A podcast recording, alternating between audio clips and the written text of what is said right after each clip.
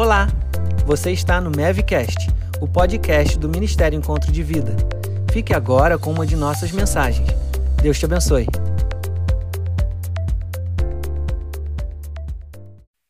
Quero convidar vocês a abrirem as Bíblias no, Evangelho de Lucas, no capítulo de número 15. E eu quero ler com vocês o verso 18. Lucas, capítulo 15, verso de número 18. Esse texto faz parte de uma porção da Escritura muito conhecida por todos nós. Alguns teólogos e alguns comentaristas da Bíblia chamam esse bloco da Escritura, que é o capítulo 15 de Lucas, de achados e perdidos. Jesus, ele, ele dá uma lição em cima de um questionamento. O questionamento que está no contexto desse texto é: como pode o Senhor Jesus sentar-se, comer e beber com pecadores? Os mestres daquela época eram mestres conhecidos por sua erudição, mas também conhecidos por uma rigidez de vida, comportamento, inclusive na sociabilidade. Não era muito fácil chegar e ter acesso a um rabi, a um mestre. Eles eram conhecidos por serem muito austeros, com normas rígidas, inclusive para si mesmos, com comportamentos muito e muito rígidos. E de repente vem um mestre, um rabi, que se assenta junto aos pecadores, que come com os pecadores, que bebe com os pecadores. E não pense que Jesus era de farra, né? Que ia para as baladas. Mas é que sentar-se para comer com alguém que talvez não fosse considerado digno, era uma indignidade para aquele mestre. E eles então se perguntam: como pode o mestre assentar-se com pecadores, beber com eles, tratá-los como iguais? Jesus, então, para ensinar a eles essa lição, começa a fazer alguns, algumas comparações. Aí ele faz a primeira comparação no capítulo 15, verso de número 3 em diante, que é a parábola da ovelha perdida. Ele diz: olha, qual o pastor que perdendo uma de suas ovelhas não deixa as 99 no aprisco e vai em busca da ovelha perdida? Depois ele passa a comparação, a parábola da dracma perdida, da moeda perdida. Diz qual é a mulher que tendo uma moeda perdida não vai, não varre a casa e procura diligentemente para encontrar essa moeda. E depois, então, ele vai a esse contexto do verso 18, falando sobre a parábola do filho pródigo, do filho perdido, do filho que gastou uma vida dissoluta. Esse é o contexto. Para falar que Deus ama pecadores, para falar que Deus tem condição de restaurar pessoas e refazer caminhos, para falar que ainda que haja quedas e ainda que haja situações adversas, Deus tem o poder de fazer reparações e trazer de volta o perdido. Esse texto está aí para isso. E no verso de número 18, então, a declaração é a seguinte, e essa é a declaração que faz o filho pródigo: Levantar-me-ei, irei ter com meu pai, e dir-lhe-ei: Pai, pequei contra o céu e perante ti. Só vocês agora juntos, vai.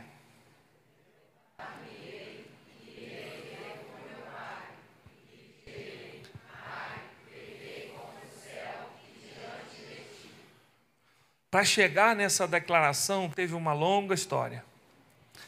Mas eu não quero me delongar, quero ser objetivo e começo a me fazer algumas perguntas. E quero te fazer uma pergunta: você já tomou algum tombo na vida?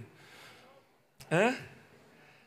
Já tomou algum tombo? Já tomou alguma queda? E quando eu pensei nessa pergunta, eu revivi alguns tombos que eu tomei. O tombo, às vezes, pode ser engraçado para quem está de fora, mas ele é altamente constrangedor para quem passa por ele. Não é assim? E, e, eu fiquei pensando assim: por que, que os tombos acontecem? Por que, que as quedas acontecem? Algumas justificativas eu coloquei. Primeiro, uma distorção da visão uma leitura inadequada da realidade, ou a profundidade, ou a altura, ou a distância. Acontece muito com os mais velhinhos, que não sou eu, quando passam dos 40 anos e precisam de reforço. Então você passa por um momento em que aquele reforço se torna mais necessário e você tem que mudar de óculos. Já passaram por isso aí? E uma mudança de óculos, ele, ela gera uma adaptação do seu olhar. E é muito comum as pessoas, em momentos de, de troca de, de, óculos e na adaptação, especialmente de óculos multifocais ou bifocais, como eram antigamente, você tem uma falsa leitura. E descer a escada, subir a escada, é um desafio enorme. Quem já passou por isso sabe como é. Então, uma falsa visão, uma falsa leitura do que você vê pode gerar queda. A ausência de atenção pode gerar queda. Andar abruptamente, andar com a cabeça no mundo da lua, andar pensando em outras coisas, você vai andando sem se ater ao que ao ambiente ou então ao piso, e é muito comum quando a gente anda de forma atabalhoada, sem atenção, haver queda. O índice de queda aumenta também com a pressa. A pressa também é algo que desencadeia tombos. Não sei se você já deu algumas corridas e passou algumas vergonhas, e aí, quanto mais pesado, quanto mais volume corporal você tiver, mais engraçado vai ficar essa situação. tu tá ficando magrinha, tô, tô de parabéns, eu vou pegar a tua dieta depois. Outra coisa que gera queda é sobrecarga. Ter peso em excesso faz com que a musculatura tenha que trabalhar um pouco mais e às vezes os movimentos não são tão precisos e a gente acaba caindo. Fraqueza, falta de alimentação, queda do açúcar, desequilíbrio gera queda, ausência de saúde. Agora, quais são os resultados dela? Pense comigo, o que, é que acontece no pós-queda? Eu pensei assim: toda queda desarruma a gente. Quando há uma queda, bolsa para um lado, sapato para o outro, pasta para um lado, documento para o outro, não é assim que acontece? Né? Desde as menores até as maiores, as coisas se desarrumam. Outra coisa é que toda queda pode ser a mais simples, causa dor. E até quando não dói, a gente finge que dói para não passar vergonha. Outro é daqueles que, não, fique tranquilo, está tudo legal. A gente já levanta, tipo assim: quem está me olhando? Quem está me observando nesse momento? O que está acontecendo à minha volta? É assim, causa dor. Toda queda machuca, gera sensibilidade. Eu, na minha mãe, eu, uma vez eu levei ela para conhecer a minha igreja lá em Bangu. A primeira vez, William, que ela foi com meu pai em Bangu, eu fui fazer um tour. Depois do culto à noite, com o meu Del Rey 88. E por incrível que pareça, estava uma noite meio ruim e tal, e aqui assim, aqui assado, aqui não sei o quê, aqui ali. E já viu como é que eu sou muito distraído, né? De repente, BAM! bati na traseira de uma Kombi daquelas de lotação que ficava perto da rodoviária.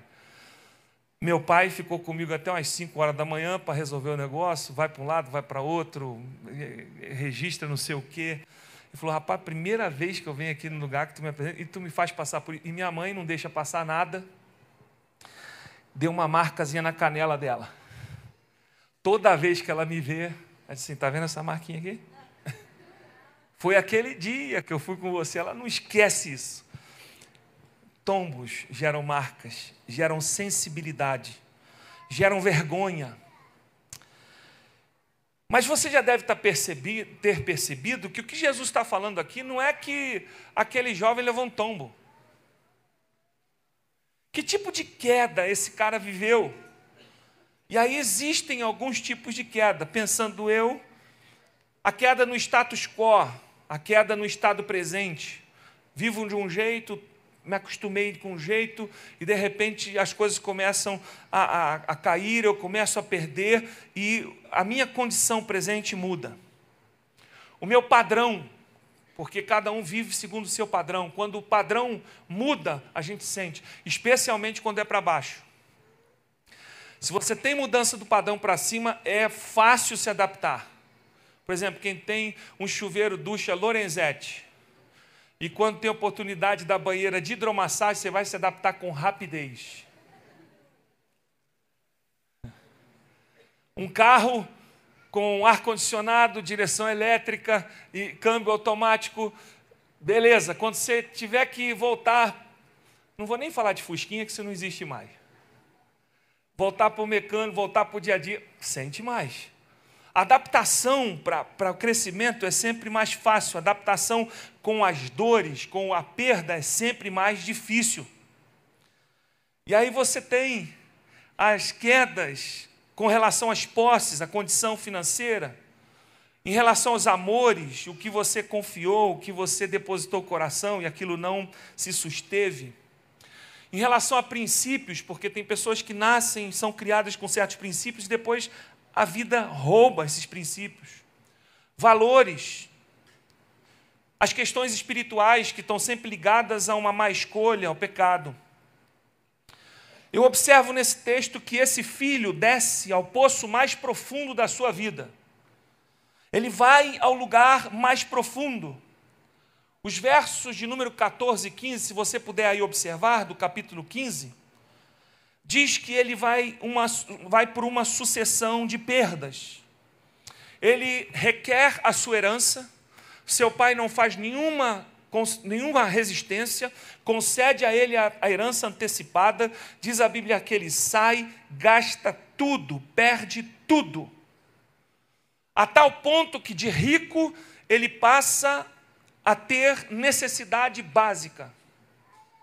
Ele foi enganado por quem prometeu lhe dar ajuda. Alguém que levou ele para tomar conta de porcos não pagou, e ele trabalhava sem receber, a tal ponto de invejar a comida que os porcos comiam. Ninguém lhe dava nada. E algumas lições eu quero extrair daqui. Porque eu creio que Deus está falando para nós, para nós hoje, para você talvez dizendo assim: olha, está na hora de levantar. Está na hora de levantar. Vamos dizer isso juntos: está na hora de levantar. Deus não criou você para ficar a vida toda curtindo a dor da sua queda. Deus não criou você para ficar a vida toda sofrendo a vergonha da dor do seu fracasso. Deus não criou você para ficar a vida toda amarrado no que você não conseguiu ou no que você perdeu. Deus está disposto hoje a te dar uma nova oportunidade. Está na hora de você se levantar. E isso nos mais diversos aspectos da vida, seja na, nas finanças, seja na, na área familiar, seja na área moral, seja na área espiritual, seja em que área for, Deus tem o poder de levantar as pessoas. O livro de Atos fala que os discípulos vão ao templo na hora da oração, está lá um, um coxo, estende a mão e eles dizem: Não tem ouro nem prato, que tenho te dou, em nome de Jesus Nazareno, levanta e anda. E estenderam a mão e ele se firmou. As mãos de Deus estão estendidas para nós nessa noite, segura nela e se firma, e você vai conseguir se levantar. As lições, a primeira delas que eu tiro aqui, é que a necessidade nos desperta para coisas que na fartura a gente não vê. A necessidade nos desperta para ver coisas que na fartura a gente não vê. Quando você olha a história desse jovem, ele tinha uma casa, ele tinha um pai, ele tinha provisão, ele tinha tudo, mas ele não vivia como quem tinha tudo. Ele não enxergava que tinha tudo. Ele não sentia como quem tinha tudo. para ele faltava muita coisa. Estava no melhor lugar, mas dentro dele tinha um buraco. É não é verdade que já aconteceu isso com a gente, dentro de casa às vezes, dentro da igreja às vezes, às vezes está numa família até bem ordenada, bem harmoniosa, mas parece que falta alguma coisa. Está numa boa igreja, uma boa orientação, uma boa base, mas um buraco falta alguma coisa. Algumas vezes a gente tem tudo e parece que não tem nada. E esse jovem vive isso, mas a necessidade, a perda, o momento mais baixo, o vale, o seu momento de maior necessidade, tornou-se um momento maravilhoso para aprimoramento da sua visão da vida. E diz a Bíblia que ele fala no verso 17: Então, caindo em si, disse: Quantos trabalhadores de meu pai têm pão com fartura e eu aqui morro de fome? Ele disse: Na minha casa tinha tanta coisa que eu não via. Até um escravo na minha casa tem muito mais do que eu estou tendo fora da casa do meu pai. Algumas vezes, Deus usa a necessidade para despertar a gente, para valorizar o que a gente já teve e não valorizava. Algumas vezes a circunstância aperta a gente para abrir os nossos olhos e a nossa consciência. E eu, de forma alguma, quero que você passe por essa lição da vida, ela é, ela é doída. Porque até chegar nessa consciência, muitas perdas se acumularam. Mas ele então cai em si, diz a Bíblia, diz: Na casa do meu pai eu tinha pão, na casa do meu pai até os servos mais humildes têm pão. Então a necessidade desperta coisas e visão em nós que a fartura não deixa a gente ver. Certa vez ouvi alguém falar sobre a maré baixa, e ele usava o exemplo das praias, e, e muito comum que num determinado momento a maré vai descendo em função de mudança de lua e tal. E naquele momento que a maré desce, o que estava por baixo aparece. E se encontravam muitos valores na praia que eram perdidos por banhistas e que na maré cheia não se via e que na maré baixa aqueles valores, pulseiras, coisas de ouro eram recuperadas. E tinham pessoas que viviam na praia só do resgate dessas coisas que as pessoas perdiam ali e não encontravam. Talvez o Brasil esteja vivendo uma maré baixa. Talvez a nossa economia esteja vivendo uma maré baixa. Talvez a nossa política esteja vivendo uma maré baixa. Talvez o judiciário esteja vivendo uma maré baixa. Mas na maré baixa a gente enxerga um pouquinho melhor. E talvez haja coisas que foram perdidas que a gente precisa recuperar. Algumas coisas a gente perde no momento da bonança e da fartura, que a necessidade traz de volta e a gente pode recuperar. Deus está dizendo para você hoje que hoje você pode se levantar. Pode dizer como esse jovem: Levantar-me-ei, irei ter com meu pai e lhe direi: Pai, pequei contra ti e diante de ti, pequei contra o céu e diante de ti. Que Deus hoje possa colocar no nosso coração o sentimento: eu quero voltar inteiramente para Deus, eu quero voltar a enxergar o que eu tinha na casa do Pai e não valorizava. Segunda lição que eu aprendo aqui, verso de número 15 e 16, versos 15 e 16. Tem aproveitadores em tempo de fraqueza. Você pode repetir isso comigo? Tem aproveitadores em tempo de fraqueza. Se você está vivendo um tempo de fraqueza e necessidade, seja ela no âmbito que for, cuidado, porque há pessoas que podem se apresentar a você, mas cujo coração não é um coração inteiro, e que tudo o que querem é aproveitar a tua fraqueza para se darem bem. Isso acontece nos relacionamentos, porque a carência gera relações doentias. E quando a gente está extremamente carente, a gente faz a leitura errada da realidade. É ou não é verdade que homens e mulheres, em momento de alta sensibilidade, de carência extrema, qualquer um ou qualquer uma vira a princesa do universo? E no fundo, é porque a gente vai fazendo a leitura errada da realidade em função da nossa necessidade. Vou explicar de onde eu tirei esse princípio. Que esse jovem, diz a Bíblia, no verso de número 14, depois de ter consumido tudo, sobreveio àquele país uma grande fome e ele começou a passar necessidade. Começou a passar necessidade. Verso 15. Então ele foi e se agregou a um dos cidadãos daquela terra. Se ele estava com necessidade e se agregou com aquele cidadão daquela terra, qual era o objetivo dele com aquela aproximação? Hein? Ter a sua necessidade suprida, presumo, um emprego, um trabalho, algo que pudesse dar a ele condição de ter o mínimo necessário. Ele se agrega a um dos cidadãos daquela cidade. Este cidadão o manda para os seus campos a guardar porcos. Ora, conseguiu trabalho. Todavia, verso 16: ali desejava ele fartar-se das alfarrobas que os porcos comiam, mas, o que, é que diz a Bíblia? Ninguém lhe dava nada. Cuidado com os seus momentos de carência para não fazer bobagem. Guarda, guarda coração, guarda mente, até em questões financeiras, porque quem leva golpe de estelionatário normalmente é quem tem uma ambição. Isso está de uma forma tão geral, até as coisas mais comuns, ar-condicionado, 600 e poucos reais. 9 mil BTUs, quase que eu caí nessa.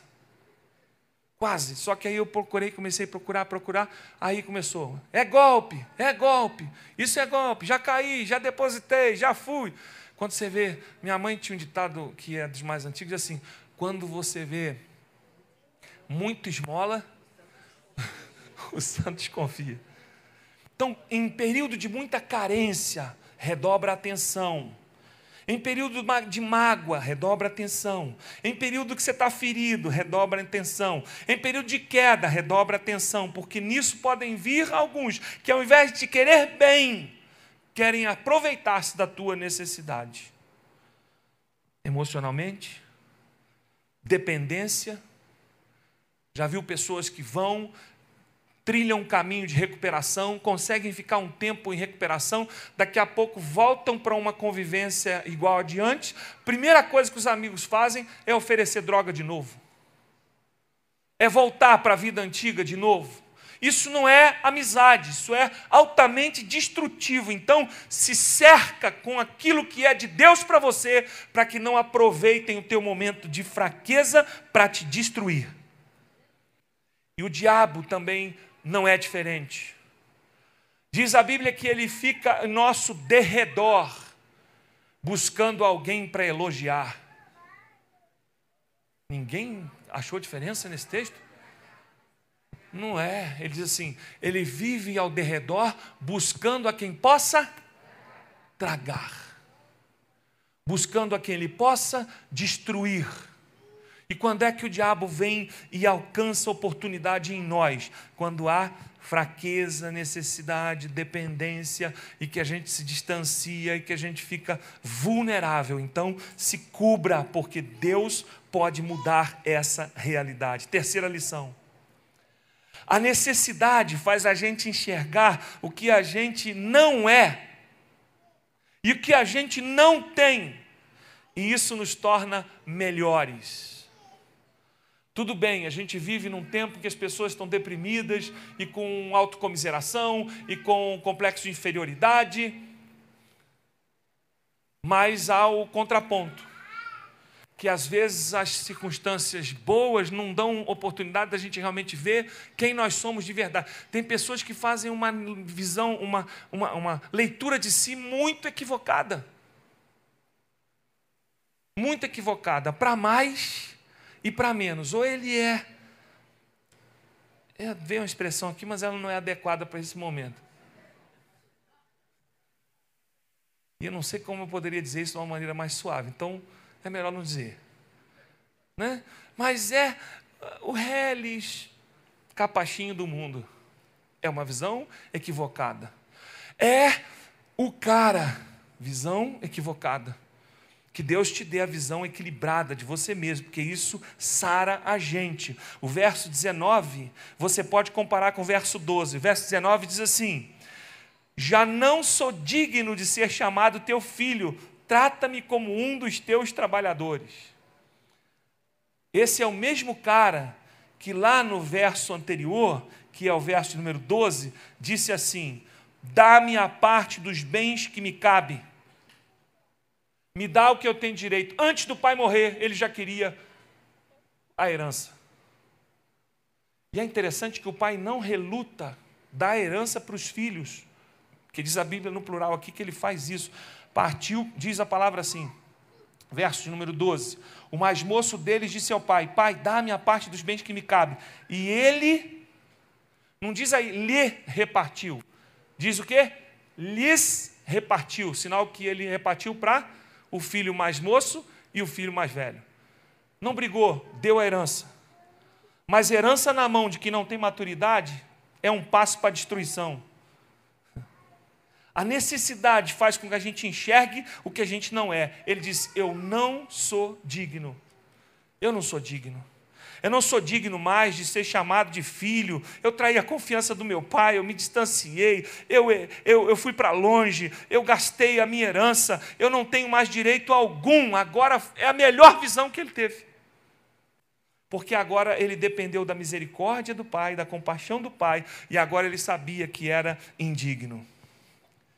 Às vezes a vida bate na gente, até a gente fazer essa leitura de si mesmo, dizendo: Eu não sou digno eu não tenho essa justiça em mim. Aqui nesse momento estava nascendo um homem melhor. Reconhecer quem nós somos é a melhor virtude para receber o que está na mão de Deus reservado para cada um de nós. Pode crer nisso. E quarto e último, para terminar. Versos finais. No reino de Deus, ninguém pode ser trazido de volta à força. E eu vou te explicar o porquê que eu cheguei a essa conclusão. Perceba, capítulo 15, verso de número 3, quando ele fala da parábola da ovelha perdida. Deixa as 99 e vai em busca. Verso 4, parte C. Qual dentre vós é o homem que, possuindo cem ovelhas, perdendo uma delas, não deixa no deserto as 99 e vai em busca da que se perdeu até encontrá-las? Quem não faz isso? Todos fazem ovelha. Aí vai para dracma, verso número 8. Qual a mulher, tendo dez dracmas, se perder uma, não acende a lâmpada, varre a casa toda e procura diligentemente até encontrá-la? Agora procure essa referência no filho e vê se acha.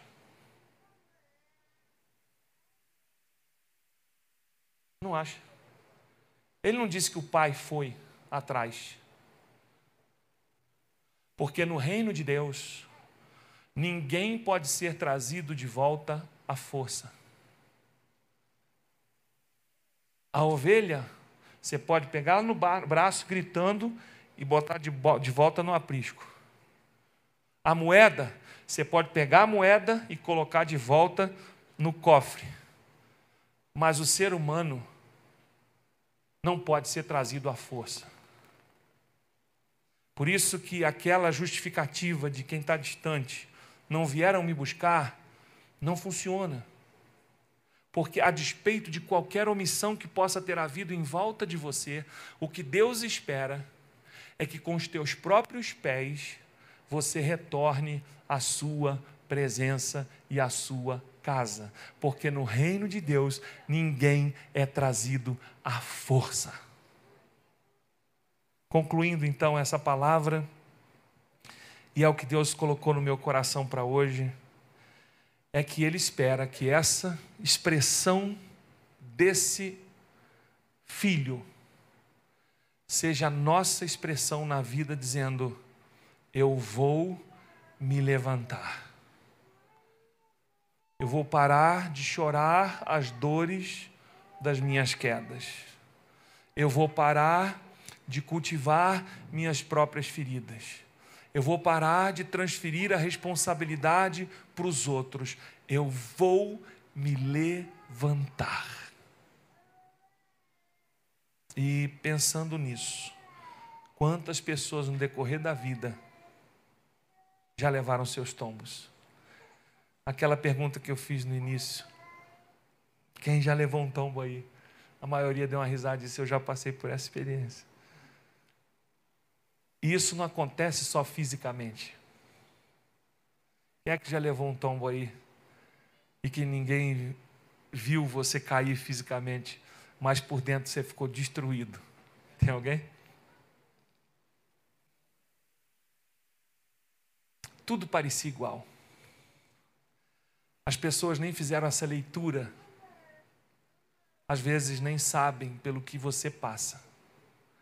E alguns de nós, estando de pé, por dentro, está destruído.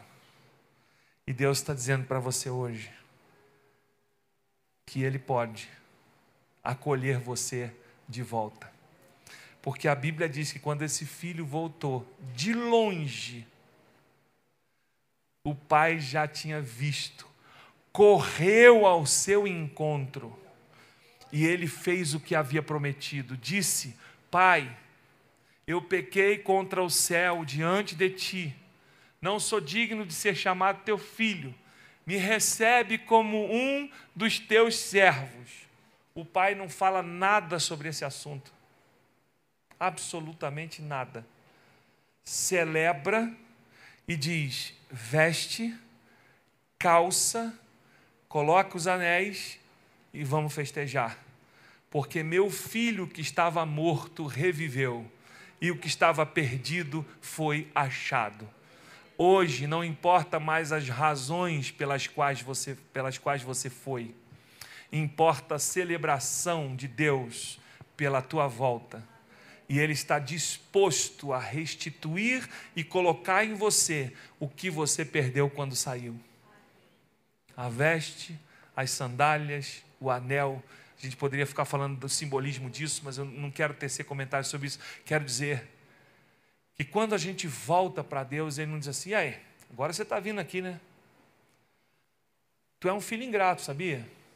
Tu tinha tudo aqui em casa, eu te dava do bom e do melhor, eu cuidava de você. Teu irmão tem até ciúme de você. Agora você vem aqui, agora, né? Agora que a vida te bateu, agora que você perdeu tudo, agora que você não tem mais nada, eu, eu acho que esse camarada ia ficar destruído, porque não havia maior dor do que a sua própria culpa e julgamento. O que Deus quer fazer nessa noite não é pisar em você, nem colocar na tua cara o que você fez ou deixou de fazer, porque Ele sabe disso, Ele é Deus, Ele conhece todas as coisas. Mas se você estiver disposto a voltar, Ele está disposto a te receber. Coloque-se de pé. Alguém pode pensar, ai, que palavra maravilhosa para desviado. Você acha? Tem certeza?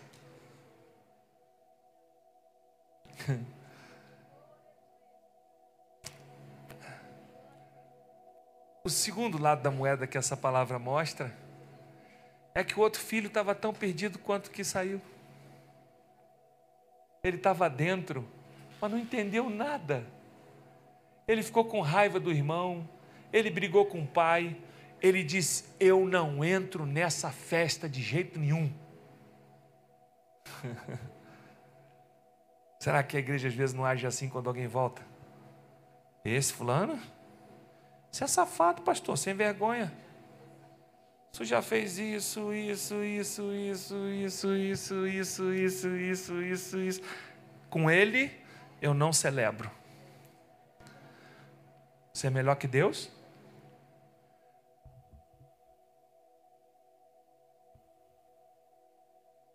Porque Jesus ensinou com essa parábola que quando houver arrependimento verdadeiro, confissão verdadeira e volta verdadeira, você acha o pai verdadeiro que nunca deixou de ser pai.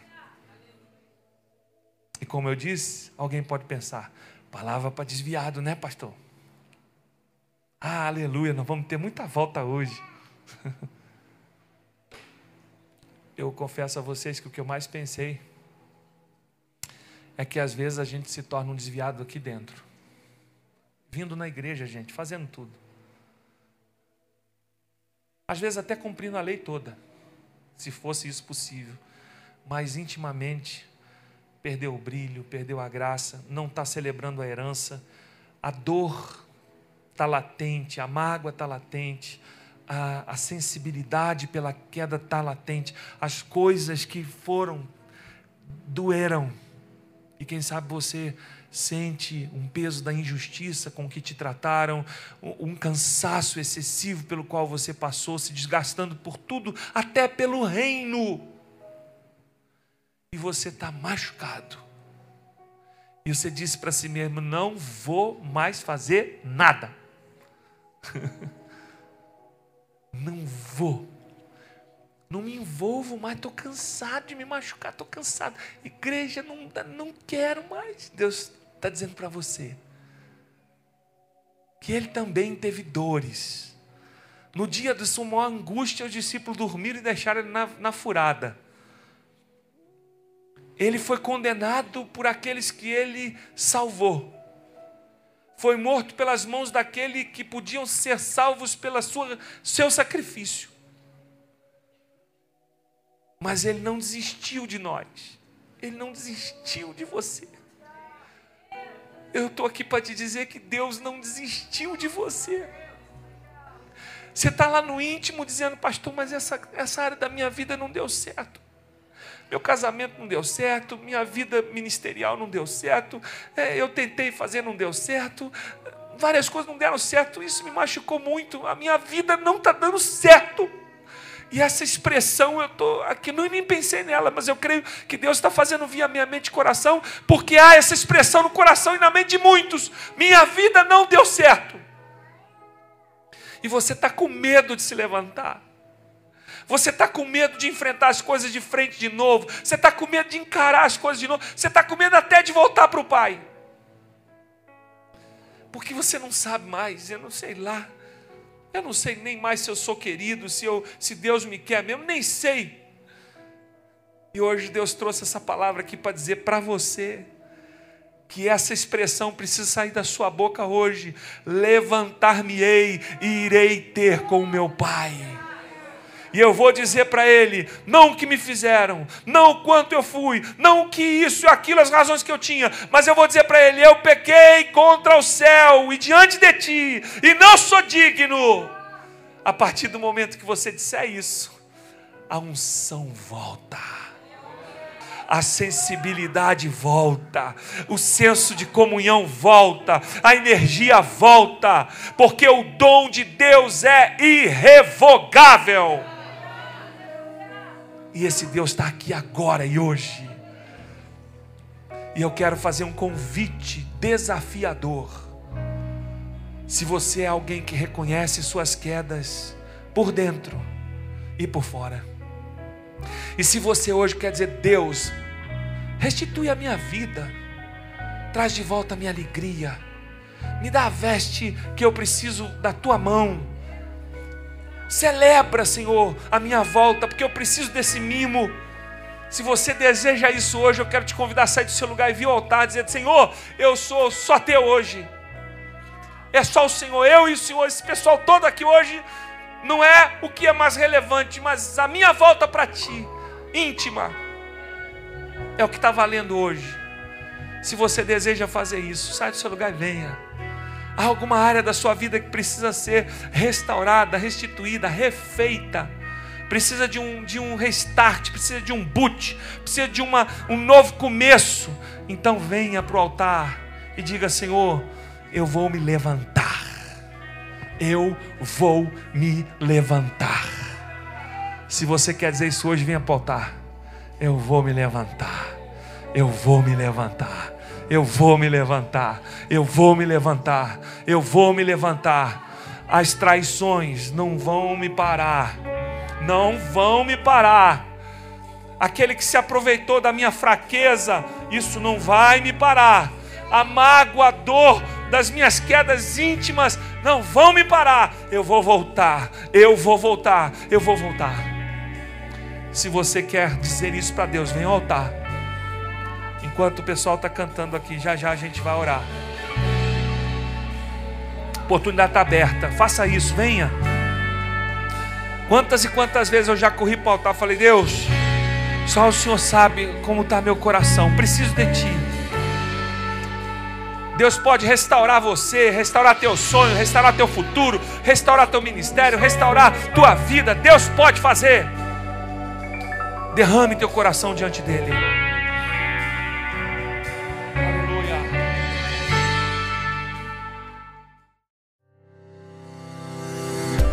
Obrigado por ter aproveitado este conteúdo com a gente.